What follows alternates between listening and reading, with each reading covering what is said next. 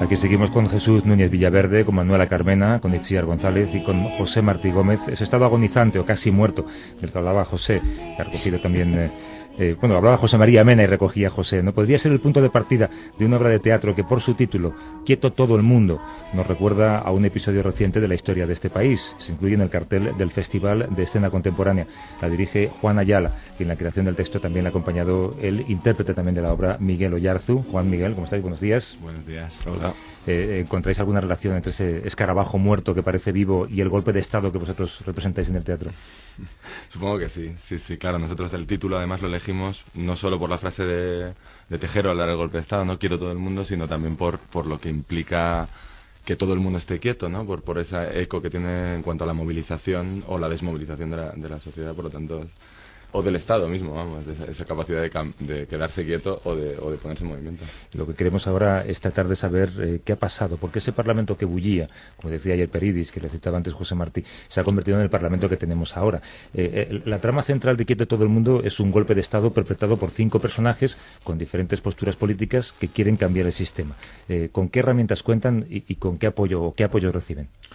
Pues eh, en realidad el golpe de Estado lo inician tres personajes que vienen con un encargo, vamos a decir, de un poder, en nuestro caso extranjero, en el caso, en el caso del golpe nuestro, que podría ser, podría ser cualquier poder extranjero que tenga dinero, en realidad, que pod- podría llegar a Moody's, ser- por poner un ejemplo. Sí, o, o un, o un chino con mucho dinero, da, da un poco igual, alguien, alguien que tenga mucho, mucho capital y que quiera, y que quiera reconducir el, el estado de las cosas, ¿no? Y, pero esos personajes que reciben el encargo, durante el encargo se encuentran con, con otros personajes, como has dicho tú, otros dos, y con una reacción también de la calle inesperada por ellos, y a partir de ahí se empiezan a plantear hasta dónde puede llegar ese encargo que les han hecho, si es que tienen que seguir las consignas que les dan, pueden acaso liberarse de, ese, de ese poder y tal. En fin, es un poco la, la sinopsis. Sí, me, tú me contabas, Miguel, que a, a mí me dio la sensación, yo fui anoche a ver la obra, me, dio la sensación de que eh, el guion estaba escrito hace un mes. Hay referencias que parecen muy, eh, muy recientes, ¿no? Pero sin embargo es un guion que está escrito hace... Sí, de- bueno, se ha ido adaptando el guion, pero es verdad que hay muchas cosas que hemos estado escribiendo en los últimos meses, incluso años, y, y que de repente han cogido como una actualidad eh, a nuestro pesar, ¿no? Porque nos gustaría que estas cosas no estuvieran de actualidad, pero, pero bueno, desafortunadamente es donde estamos ahora mismo. ¿Qué paralelismos eh, existen entre lo que se vivió en el Congreso del año 81, vosotros os habéis documentado, lógicamente, para escribir esto, y lo que está pasando ahora en España? Bueno, en el, parece que lo que se vivió dentro del Congreso se está viviendo ahora en, en general, ¿no? En la, en la propia calle, imagino. Es decir, como en ese momento se secuestró a los diputados y se, y se les dejó do- se les dejó inmóviles y sin capacidad de, de- sin voz y ahora nos tienen a todos así, no, no solo al, al Congreso, ¿no? Es un poco la sensación que tenemos. Sí. La gente está como debajo de sus sillones esperando a verlas venir un poco, intentando salir del sillón cuando pueden, pero, pero a veces no te dejan, ¿no? Entonces, bueno, una sensación de... De espera, de espera de espera. ¿no? Ese golpe fue mucho de espera tiempo tensa, sobre todo, ¿no? Porque la gente quiere actuar, quiere reaccionar, pero hay la sensación como que, que no te dejan o que no te escuchan. Y Manuel, estás escuchando atentamente porque te gustaría mucho ver la obra, me lo has dicho antes, pero... Sí, me encantaría. Claro, pero me decías, Juan, que hay también un, un elemento fundamental, que es la pérdida de dignidad, eh, que es algo que también existe ahora mismo. Existe en el secuestrado en el Parlamento y existe ahora en la calle, ¿no? La per- sí, la, sí, la pérdida de dignidad, que no. Es un. Para mí es un arma de doble filo, ¿no? Es decir, eh, perder la dignidad porque eh, al perderla a veces se recupera, ¿no? El, el ser capaz de reconocer que, que has perdido esa dignidad, pues simplemente el, el reconocimiento de eso ya te la, te la vuelve a dar, ¿no? Y quizá ahora estamos en el momento en, en el que no estamos reconociendo que la hemos perdido, ¿no? Y entonces estamos simplemente con la dignidad perdida. Bueno, y por parte de los secuestrados, pero también por parte de los secuestradores, ¿no? Hay una pérdida de dignidad por parte de la gente que nos está secuestrando todos los días aquí, porque se les ha caído la máscara a pesar de que intenten ponérsela, o algunos ni siquiera intentan ponérsela, ¿no? Vamos a escuchar un fragmento de la obra de ayer. Hay momentos en la vida en los que se asume un especial sentido de la responsabilidad. No es una decisión fácil. ¿eh? Pero hay encrucijadas en las que uno debe preguntarse si presta un mejor servicio permaneciendo o marchándose. ¡Vámonos! Que ya las palabras parecen no ser suficientes. Es preciso demostrar con hechos lo que somos y lo que queremos.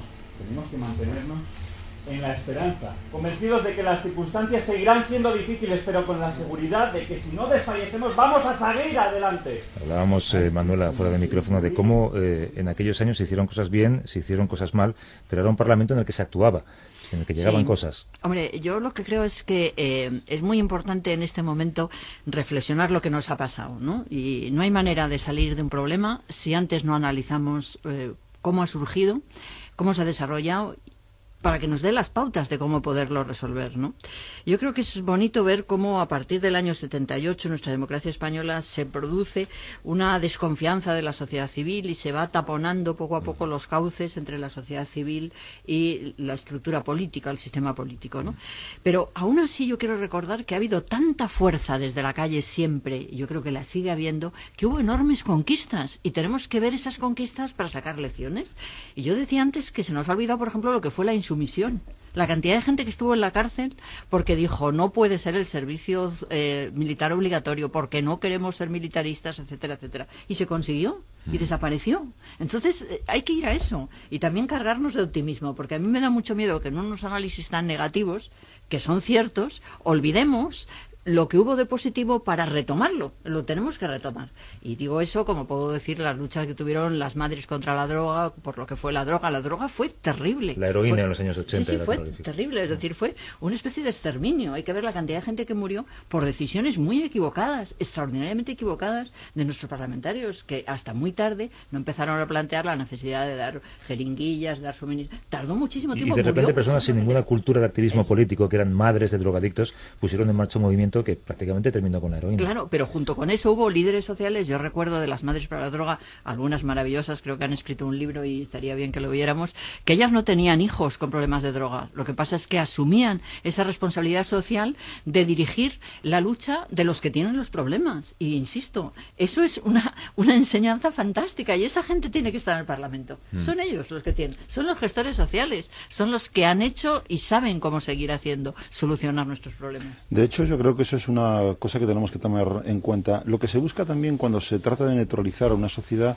es eh, jugar, y me voy a los refranes, casi el sálvese quien pueda o el virgencita que me quede como estoy. Es decir, está tan mal la cosa que mejor no me muevo, no vaya a ser que pierda lo que todavía tengo. Y por ese camino está claro que siempre va a salir perdiendo la ciudadanía. Luego, afortunadamente, yo creo que ha habido ejemplos concretos, los que ahora mencionaba Manuela, que nos dan a entender que no se ha conseguido neutralizar eh, eh, a esa ciudadanía, sino que se sigue moviendo.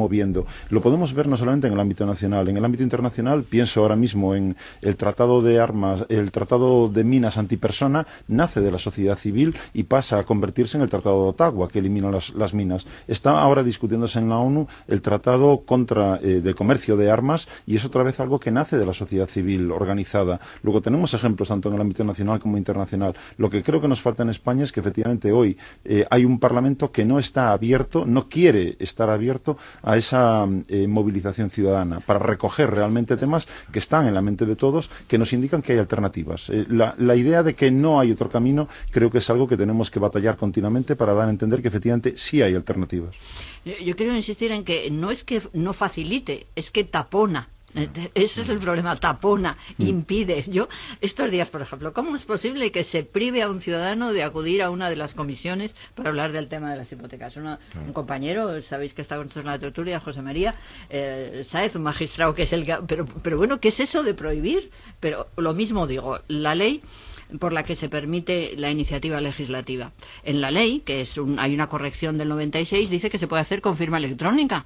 ¿Qué pasa? ¿Por qué no se facilita eso? Imaginaros lo que sería con una firma electrónica. Es decir, estaríamos llenando el Parlamento de sugerencias, de modificaciones, pero no se quiere hacer, se tapona, se impide a los que se mueven, y yo también tengo que decir un poquito a los que nos hemos movido, se nos ha tildado de utópicos. A mí me gustaba mucho decir una frase de Concepción Arenal que con mucha lucidez dijo, hombre, eh, a mí me llaman utópica, eso no es un insulto, pero es algo que desacredita.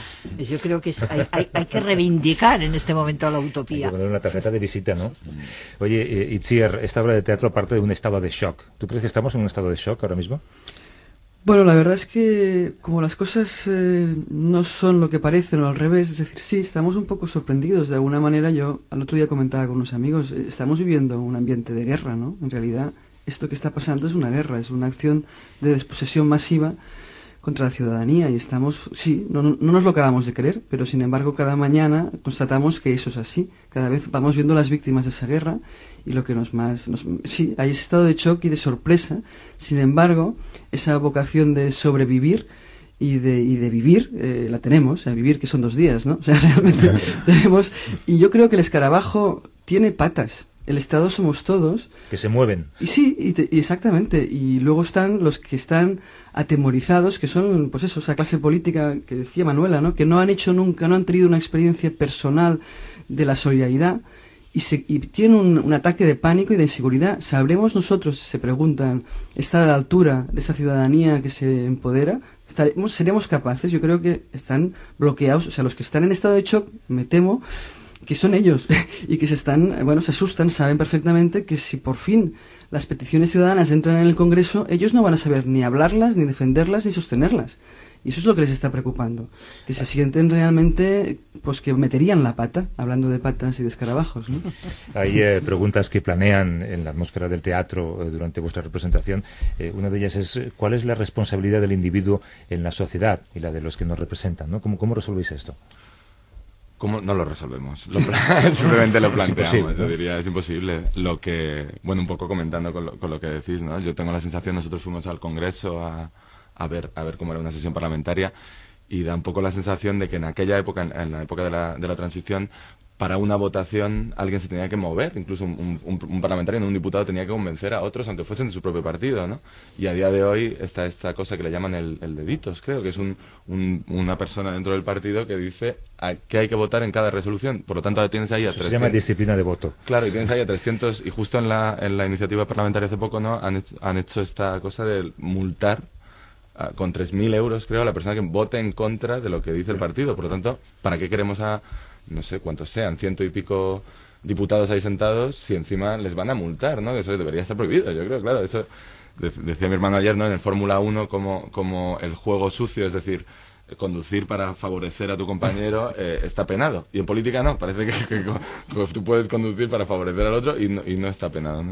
Claro, es que además yo creo que eso significa un alejamiento de la resolución y del debate que hace esa, esa cosa tan irritante que, que ves, parece casi pues un partido pero pero de niños adolescentes. aplauden a uno, silban a otro, juegan, hacen dibujitos. Dios mío, con todo lo que está viviendo este país, eso no No hay una conversación. Nosotros tuvimos la sensación de que nadie está conversando con nadie, ¿no? Y es una espacio que supuestamente es un espacio de diálogo y lo que te da la sensación es que es un espacio de representación, pero en el sentido de que están haciendo una función, están representando que hacen algo, ¿no? Entonces, dices, bueno, pues que lo quiten directamente. Están haciendo de, CLA, básicamente, ¿no? Antes comentábamos fuera de micrófono, que yo estuve en el debate de, esta semana, y, da un poco de pena ver cómo, desde luego, nadie nunca va a aplaudir a alguien del partido contrario. Eso parece que es como un anatema, ¿no? Sí, sí, sí, terrible.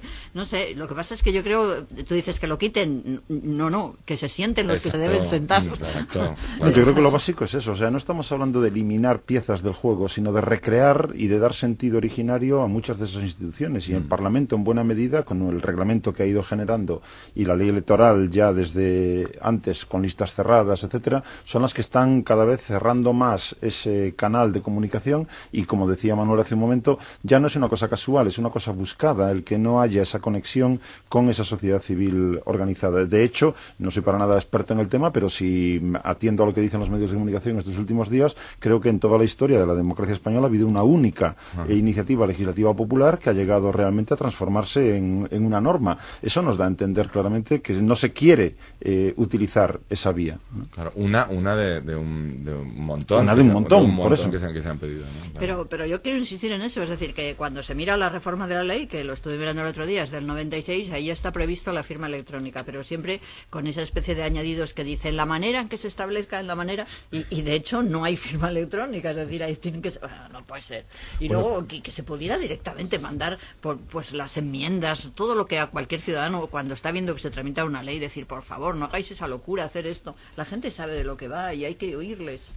Eh, pero Manuela, tú decías que, eh, hombre, lo contemplamos con melancolía aquella época porque era un, parlamento que bulle, pero en el que se cometieron errores también.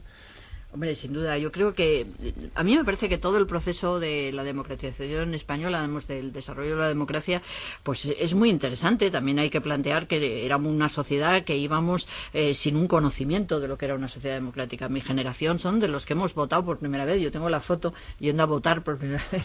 es decir, que, que hemos vivido eso, ¿no? Y entonces, pues partíamos de que todo lo que habíamos vivido en la dictadura nos parecía mal, todo. Es decir, probablemente no éramos lo suficientemente objetivos y, y no conocíamos el Estado y entonces a partir de ahí pues pues fue no sé no, no hubo una clase política todo lo valiente que se necesitaba no creo y, hubo que escoger modelos institucionales que quizá eh, con la perspectiva del tiempo no eran los correctos no en la construcción de la justicia por ejemplo. Claro sin duda yo he pensado muchísimas veces vamos no lo he pensado lo recuerdo todo lo que se discutió entonces de lo que debería ser el Consejo del Poder Judicial un consejo fuerte de que la policía judicial dependiera de era bueno y, y nos decía no esto es una locura esto no puede ser esto no lo hay en ninguna parte no y, y bueno era curioso que no hubiera una reflexión de decir de que nosotros acabábamos de hacer una transición que no se había hecho en ninguna parte. Claro. Habíamos tenido unas comisiones obreras que no se habían hecho en ninguna parte. Habíamos tenido unos despachos laboralistas que no se habían hecho en ninguna parte. Y de pronto esa singularidad que después tanto se ha aplaudido, pues como que nos sentíamos avergonzados de ella. Queríamos ser como todos. Claro. Y yo creo de que ahí empezó el mal. Sin, sin idealizar para nada el tiempo pasado, hay que recordar que en aquel momento había por lo menos dos elementos ilusionantes que empujaban a, a favor de corriente.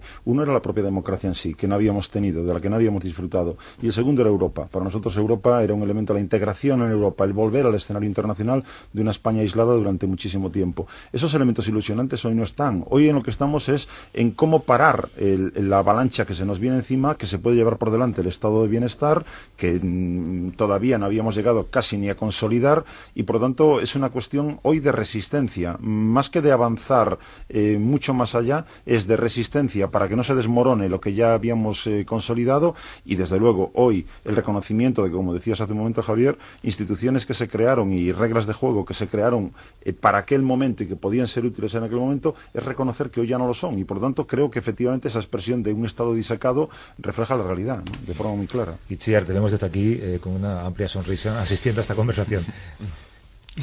Perdona, me, me, es, es, que estás en Radio Barcelona y te, te vemos por el vídeo interno. Pero que no, si quieres hablar, habla.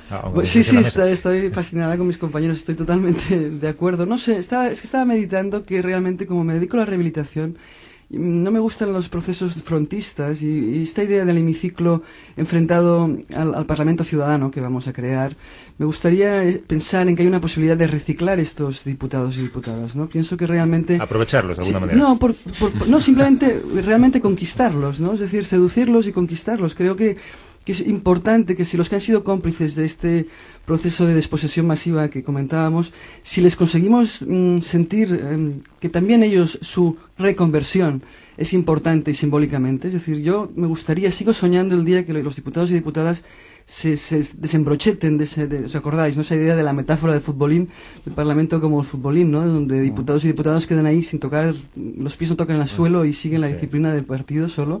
Pues estoy soñando con la desobediencia civil de la clase política, ¿no? O sea, que ellos sean los que se planten, los que digan, yo no puedo sostener en mi entorno familiar y, veci y mis vecinos ser una cómplice o un cómplice de esto, ¿no? O sea, yo estoy pensando que la sociedad civil tiene que interpelarlos y darles la oportunidad de que se reconviertan, o sea, que cambien su trayectoria, que corrijan.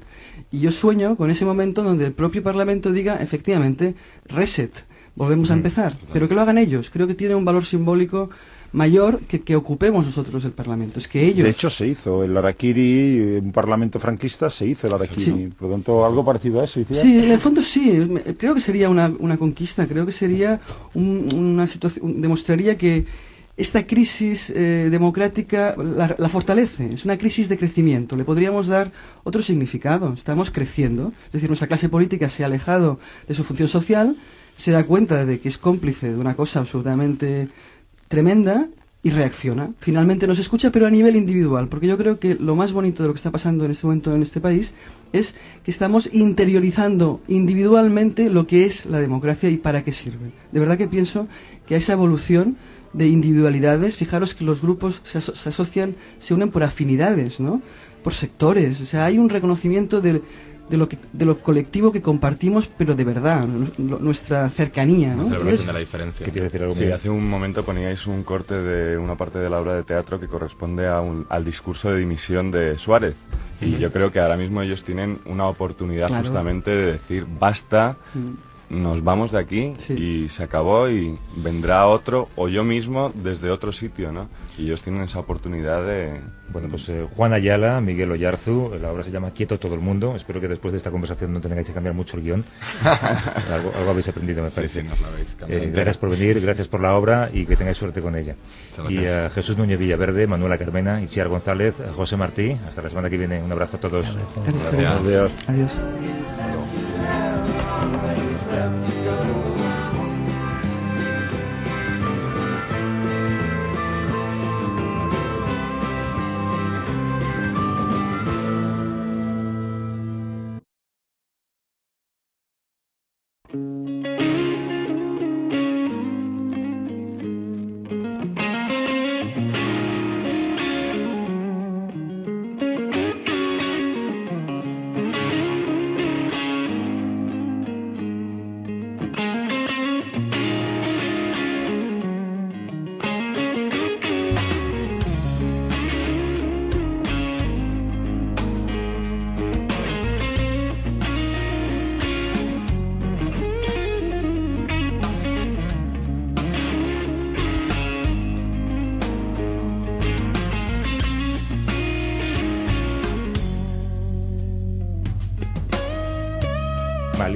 Siria, Irak, Afganistán, Sudán, Somalia. En todos estos países un conflicto armado provoca muertes a diario. Es una realidad que solo de forma puntual se convierte en el centro de la información que nos llega a través de periódicos, radios y televisiones. ¿Por qué? A esta pregunta intentamos hoy dar respuesta con la ayuda de Gervasio Sánchez. Gervasio, buenos días. Buenos días, Javier. Tú nos hablas hoy desde Bagdad, en Irak, un lugar del que solo tenemos noticia cuando la bomba ha estallado y ha provocado una pérdida de vidas suficientes como para que algún medio considere relevante contarlo. ¿Por qué dirías tú que los países en conflicto aparecen y desaparecen con tanta facilidad de los medios? Me lo he preguntado muchas veces. ¿Es desinterés por parte de los responsables de los medios de comunicación? ¿Desinterés por los oyentes, por el público en general? ¿Por parte de los políticos y diplomáticos? ¿Por parte de las ONGs? ¿O es un desinterés generalizado? Lo que tengo muy claro es que dos conflictos no suelen coincidir al mismo tiempo los medios de comunicación. Lo he vivido desde que empecé en esta profesión hace 30 años. En Centroamérica, por ejemplo, El Salvador y Nicaragua hundieron en el olvido a un conflicto terrible como el de Guatemala.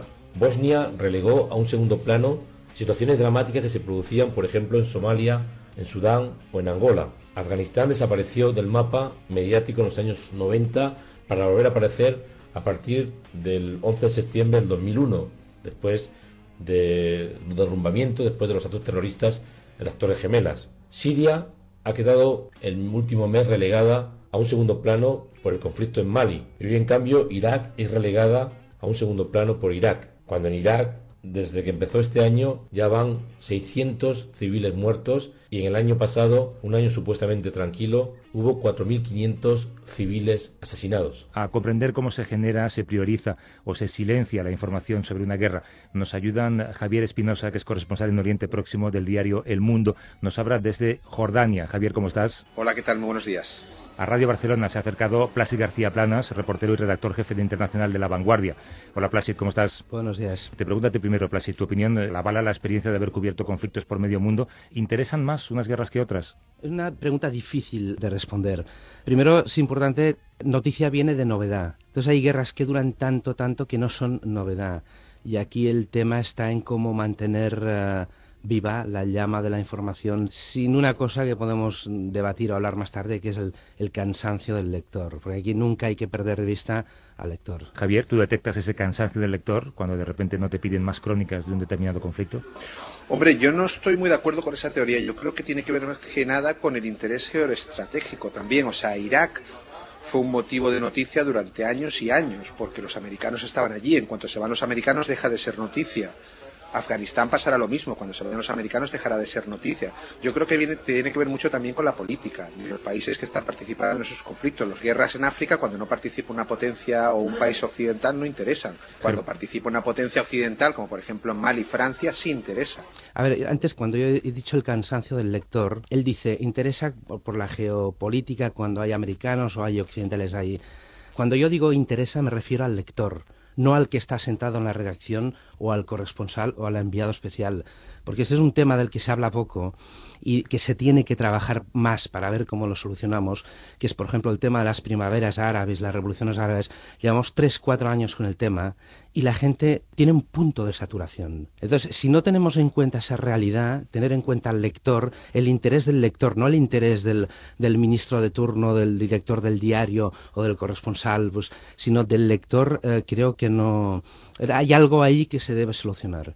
Y la, la, la manera, es decir, evidentemente el, el periodista lo que tiene es que a lo largo del tiempo ir informando de lo que pasa en los diferentes conflictos. También es un tema de limitación, porque a ver, yo es que conozco las dos trincheras, conozco la redacción, la mesa y conozco el irme fuera. Y al final uno, cuando planea cada día el diario, es que tiene ocho páginas solo. Entonces es una cuestión también de espacio, de límite, de ir midiendo bien eh, cómo se van eh, seleccionando las noticias. No es una cosa fácil.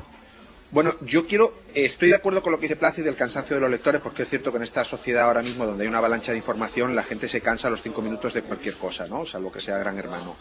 Pero quiero poneros un ejemplo muy claro. Por ejemplo, en Irak, yo tengo un amigo que trabajaba para la ABC y que en los momentos álgidos de la ocupación americana, esa oficina tenía 61 personas. Esa oficina se cerró hace dos años. Fueron reduciendo el número de periodistas y dejaron de enviar periodistas y cerraron la oficina. Esa oficina producía horas y horas de producción propia durante la invasión y durante todos los años subsiguientes, o sea, durante hasta el 2007-2008. Sin embargo, ahora no produce cero porque no existe. Vamos. Quiere decir, hay que comprender que esto es una maquinaria y una maquinaria. ¿Por qué, por ejemplo, hay tan pocos periodistas norteamericanos o tan pocos periodistas desplegados en África? Porque tiene un interés geopolítico bastante menor que el número de periodistas que hay desplegados, por ejemplo, en Jerusalén, que es masivo. Hay 2.000 o 3.000 periodistas solo en Jerusalén, que deben de ser el número multiplicado por 5 total de todos los periodistas que hay en África periodistas occidentales, por supuesto. Gervasio decía que hoy nos hablas desde Irak. ¿Qué busca un periodista para conseguir que la realidad tantas veces contada del pueblo de ese país interese de nuevo? Lo primero que busco es mi equilibrio emocional. Me gusta regresar a lugares donde lo he pasado mal. Trabajé en Irak en los peores años de la guerra, de su guerra sectaria, que provocó un gran baño de sangre. Era peligroso para los periodistas porque nos convertimos en objetivos prioritarios. Pasé mucho miedo, aunque tengo que decir que el miedo al menos lo creo yo, es el mejor antídoto contra la estupidez. Si tienes miedo, serás muy preciso a la hora de tomar una decisión arriesgada. Vuelvo de alguna manera a resarcirme. Hace cinco años, cuando preguntaba a los jóvenes de Bagdad qué pensaban del futuro, todos me decían lo mismo. Queremos marcharnos de este país. Queremos alejarnos de esta tragedia. Hoy, en cambio, me ha ocurrido que en un solo día he escuchado más veces la palabra optimista que en los cinco años que estuve trabajando aquí. Y esto es lo que vengo a hacer aquí. Y esto es lo que me gustaría contarle a los oyentes y a los lectores.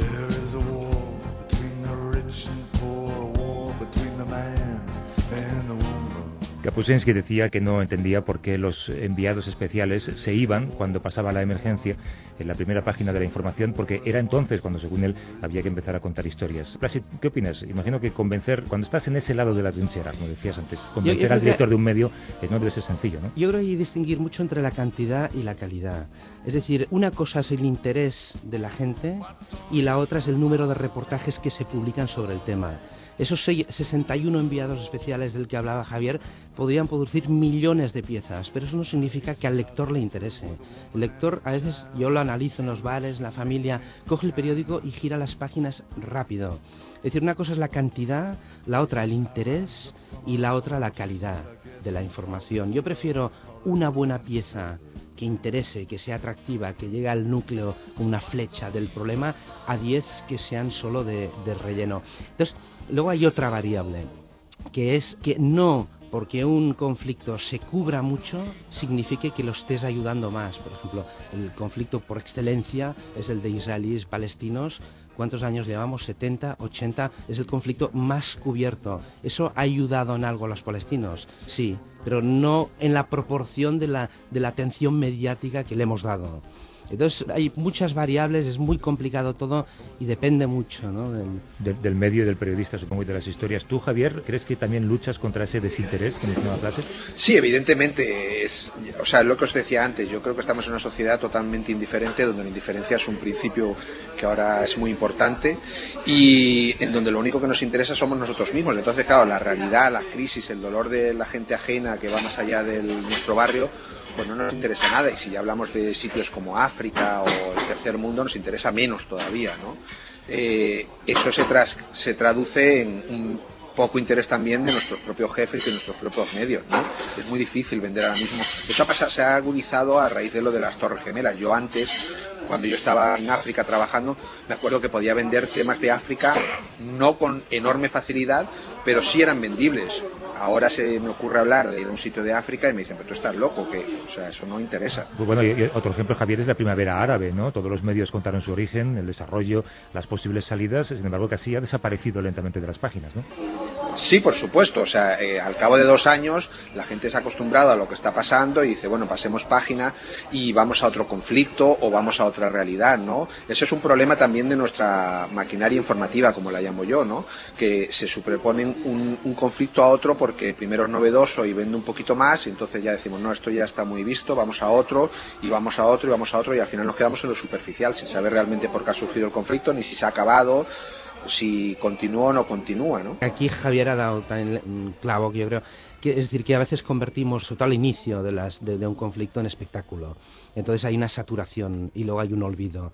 Y quizás es eh, no gastar tanto dinero y tanta energía en ese principio y guardarla para el seguimiento. Y también el clavo ese de la, de la indiferencia ¿no? de nuestra sociedad. Pero esto, la indiferencia que ahora se suma a que, claro, nosotros vivimos una sociedad ahora que tiene su propio dolor, sus propios problemas alguien eh, pues de la calle que igual no tiene trabajo que te, claro tú no, no, le puedes poner una guerra en cada una de las ocho páginas de internacional porque hay, una, hay un punto de saturación de desgracia en el ser humano. Al final la gente quiere vivir, ¿no? Fíjate, eh, a mí me sorprendió mucho. Yo estaba en Estados Unidos cuando supe que el país con más enviados especiales a la última guerra en Irak era España. No era ni siquiera Estados Unidos. Eh, esto que decías tú de la retransmisión, casi carrusel de guerra, ¿no? Cuando comienza la guerra. En eso somos los mejores. Sí, hay un punto aquí que es eso de convertirlo en un espectáculo. Es decir, el dolor ajeno uno lo tiene que la palabra es diabólica, hacerlo atractivo. Yeah. O sea, hacerlo de una manera que la gente vea y le interese. Y le interese y, de, y, lo pilles. Entonces la, es como un niño pequeño, ¿no? Que abre la boca, ¡bam! Y le metes la cucharada que tú le, le, quieres meter dentro, ¿no? Y el, el, hay un punto aquí si hablamos de espectáculo o si, si, hablamos de estética, por ejemplo, un punto no resuelto, una tensión que siempre existirá, que es para retransmitir el dolor, tú tienes que hacerlo atractivo. El, el, los fusilamientos del 3 de mayo de Goya pinta un dolor pero para retransmitir ese dolor, ¿qué hace? Hacerlo atractivo. Es la composición, la luz, el color, tal. Y esa es una tensión diabólica que siempre estará ahí. Ahora, lo que es evidente es que se tiene que hacer atractivo, porque si no, no pillas a la gente, quieras o no, y no puedes culpar a la gente, no puedes decir es que la gente es eh, insensible. Bueno, pues haz que sea sensible, ¿no? Y hazlo de una manera que, ya te digo, que no le metas una masacre en cada una de las ocho páginas de Internacional. Pilla la, la noticia desde otro ángulo, haz de una manera, te digo, como el niño, que, que le, le, haces un poco la trampa y cuando ya lo tienes, bam, le metes la dosis de realidad dentro. Javier, ¿estás de acuerdo con lo que contaba Placid? Sí, yo estoy de acuerdo. Yo creo que esa dicotomía es, es muy complicada de, de establecer un balance entre lo que es una realidad trágica y la necesidad de que esa realidad sea comestible, ¿no? llamémoslo así también, para el lector en tu país, ¿no? Pero evidentemente si evidentemente hay una cosa que es que el horror satura y satura de forma inmediata, o sea, si tú las dos o tres crónicas empiezas a hablar de cómo ha quedado la gente después de un coche bomba, pues hay mucha gente en España que no se leerá más que dos o tres palabras y dirá, uy, esto es terrible, boom, vamos a los deportes, ¿sabes? Son, son medios. Es, es, una, es una cosa complicada. Decía Plastic, son medios que luego en masa salen cuando acaba ese supuesto espectáculo, pero en cambio sí que parece que hay una nueva corriente que es la de muchos eh, freelancers que intentan vender historias de lugares olvidados. ¿Ayudan ellos a que esos lugares recuperen protagonismo o es una cosa absolutamente marginal, Javier Plastic? Bueno, yo creo que hay ahora no sé si supongo que por la crisis del periodismo y tal, han florecido ahí mucho enviado especial, mucho chico joven que coge la mochila y se va por ahí. Yo creo que eso es bueno porque llegan a sitios que a veces el periodista clásico que está ya contratado en un periódico no llega. Pero yo lo, que sí os puedo asegurar, como redactor jefe de la sección internacional de La Vanguardia, que cuando me llega un tema interesante y un tema bien escrito, me da absolutamente igual de qué conflicto y de qué rincón del mundo es. Absolutamente igual a veces el problema que tengo es tener una buena foto que acompañe ese buen tema, ¿no? Pero es que me da igual que sea una guerra que, de la que no se hable eh, desde hace 100 años, ¿no? Pero si, si es atractivo y está bien escrito, lo cogemos seguro. Sí, yo estoy de acuerdo. Yo creo que una buena historia es una buena historia en Estados Unidos, en Europa o en África, ¿no? Lo que pasa que es que hay que tener esa buena historia. Y estos chavales que están surgiendo, que es verdad que hay toda una nueva generación, intentan irse pues a sitios donde no tengan la competencia de los grandes medios establecidos y es cierto que están ayudando mucho a difundir eh, conflictos muy olvidados. Ahora mismo hay muchos corresponsales o muchos chavales de estos españoles en África, por ejemplo, donde antes no había ningún español, ¿no? En Nairobi, en Sudáfrica, en, en Costa de Marfil y de esos países nunca se hablaba en España y ahora gracias a ellos pues la gente sabe que por lo menos existen. Gervasio. Yo uso mi propia estrategia. Me gusta contar la realidad a través de historias personalizadas. El oyente, el lector, seguro que ha olvidado una historia que yo le conté hace 10 años o quizás 5 años. La leyó en su momento, seguro, le impresionó, seguro, incluso pensó en ella durante algunos días, pero el paso del tiempo impone siempre la huella del olvido.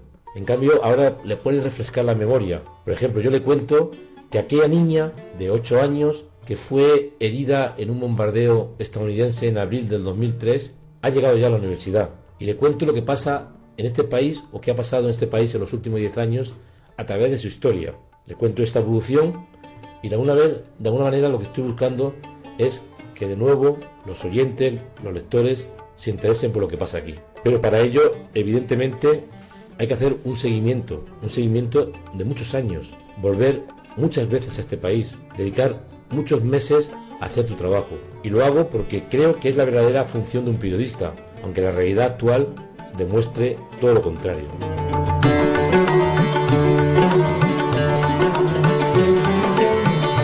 Una cosa más, Javier, ¿alguna vez has visto con tus propios ojos historias que no has contado nunca, que no han llegado a publicarse? Muchísimas, pero muchísimas. Yo al principio recuerdo a una, una en concreto que era el conflicto que había en Indonesia en las tribus de Sulawesi. Hice todo el viaje, hice el reportaje, nunca se publicó hasta ahora. O sea, te estoy hablando de hace 15 años y 15 años sí que se publicase la historia. Y era una historia impresionante a nivel fotográfico, a nivel de crisis, a nivel de tragedia, pero nunca se publicó. Javier Espinosa, corresponsal en Oriente Próximo del diario El Mundo, nos ha hablado desde Jordania. Te lo agradezco, Javier. Espero que la comida sea buena. El ambiente es bueno, ¿eh? Sí, sí, yo estaba aquí, me, como digo, como no sé si saldrá esto, yo voy a terminarme el hummus, que por lo menos es algo concreto. Hasta luego, Javier. Un abrazo. Hasta luego, un abrazo a los dos. Y Plácido García Planas, reportero y redactor jefe de Internacional de La Vanguardia. No te acordarás, Plácido, pero tú y yo hicimos un viaje juntos de Jordania a Irak hace más de 20 años con Georgina Higueras. Esto en el siglo XX, ¿no era? Siglo XX era, exacto. Nos bañamos en el Mar Muerto, si no recuerdo mal. Me acuerdo, me acuerdo. Un abrazo. Igualmente. Hasta luego. Gervasio, hasta luego. Cuídate en Bagdad. Me cuidaré, Javier, me cuidaré. Seguro que me voy a cuidar. Hasta dentro de dos semanas.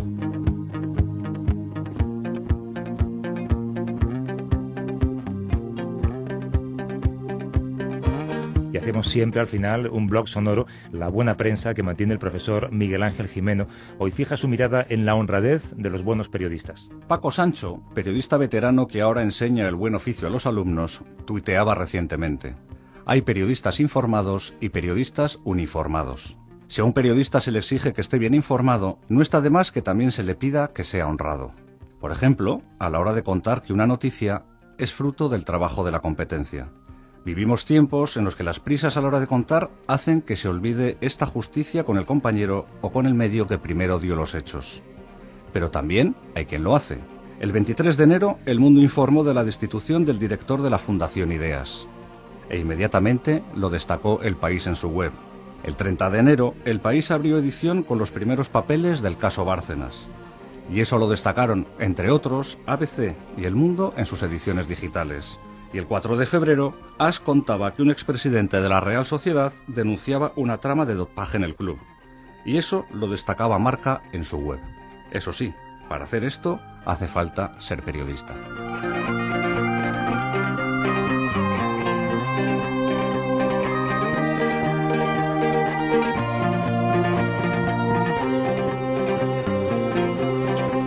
A vivir que son dos días. Javier del Pino.